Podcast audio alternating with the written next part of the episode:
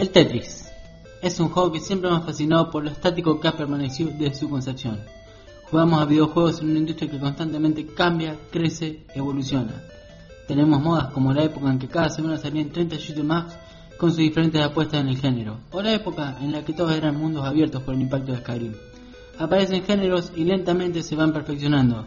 Ningún juego se escapa de esto, salvo uno, el Tetris, desde 1984, año en que Alexei Pasivnov diseñó este sencillo pero adictivo juego y comenzó a popularizarse en Rusia, se ha mantenido casi idéntico hasta la fecha.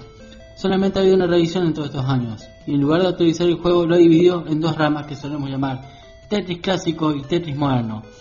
Por eso me interesa profundizar en este diseño y en sus matemáticas, porque esa sencillez tan sólida esconde en realidad una elegancia que muy pocos títulos comparten.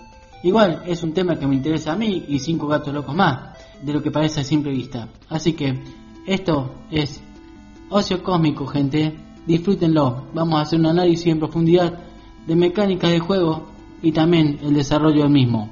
No solamente vamos a hablar de la historia de Tetris, sino vamos a hablar cómo evolucionó a lo largo del tiempo. Bienvenidos a Ocio Cósmico. Con los años hemos visto literalmente cientos de intentos de mejorar el Tetris, de renovar la fórmula, darle más profundidad o añadir más cosas. Que comenzó a tener éxito hasta que algún genio introdujo la X formada por 5 por cinco bloques, les aseguro que no debió pasar mucho tiempo. Sin embargo, la fórmula original del Tetris ha permanecido casi móvil durante todos estos años, haciendo solamente un par de cambios desde sus inicios. Siete piezas, todas ellas formadas por bloques de cuatro, de ahí el nombre tetra, que proviene del griego significando eso mismo. 4. Una zona de juego llamada el pozo, o a veces de 10 bloques de ancho, simplemente tenemos que colocarlas y hacer líneas completas, que es lo que nos hará desaparecer y nos dará puntuación. Ha habido intentos de renovar o varias formas de mejorar esta mecánica, pero pocos han llegado a cuajar. Todos conocemos el Tetris y sabemos cómo se juega, pero el Blockout, por ejemplo, es más menos conocido, intentando mejorar un poco el diseño, casi perfecto, añadiendo una dimensión y cambiando la perspectiva cenital. Sin embargo, el Tetris como lo conocemos no se ha mantenido 100% estático desde su concepción. Ha habido pocas pero pequeñas diferencias y ajustes en cada revisión, pero lo más importante de esos cambios es que no se convirtieron inmediatamente en la nueva norma, sino que el diseño tras algunos cambios pasó a dividirse en dos. Y fue en los mundiales del 2001 del Tetris que se introdujo lo que conocemos como bolsa.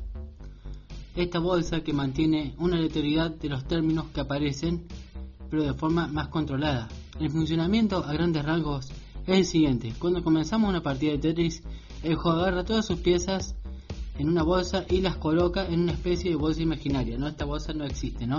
Están todas mezcladas las piezas y empieza a disparcirlas de manera aleatoria, nos va alargando. Solamente las que están en la bolsa y únicamente cuando hayan salido todas se repite el mismo proceso de piezas. O sea, son siete piezas que van cambiando de manera aleatoria y cuando se acaben estas siete piezas vuelvan a salir de manera aleatoria nuevamente.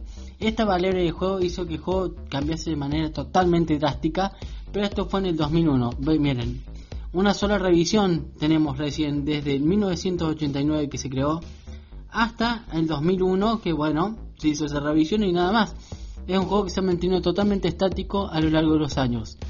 Pero bueno, eso es algo que voy a tener que introducir en el próximo capítulo porque no quiero agotarnos mucho en esta cuestión. Vamos a tratar de hacer secciones donde podamos analizar juegos, películas o música de algunos artistas. Esto es ocio cósmico. ¿Qué es el ocio cósmico para mí? Es donde uno pueda totalmente esparcirse y ser una válvula de escape, que pueda ser un libro, escuchar música, un juego, cualquier cosa. Yo soy Fabricio Guidi y espero que realmente les haya gustado esta introducción a lo que es el Tetris y las mecánicas de juego. En los próximos capítulos vamos a tratar de andar un poco más en este desarrollo, sus mecánicas y cómo no ha ido cambiando un juego que es totalmente en movimiento pero te mantiene estático. Saludos gente, espero que realmente lo hayan disfrutado. Hasta la próxima.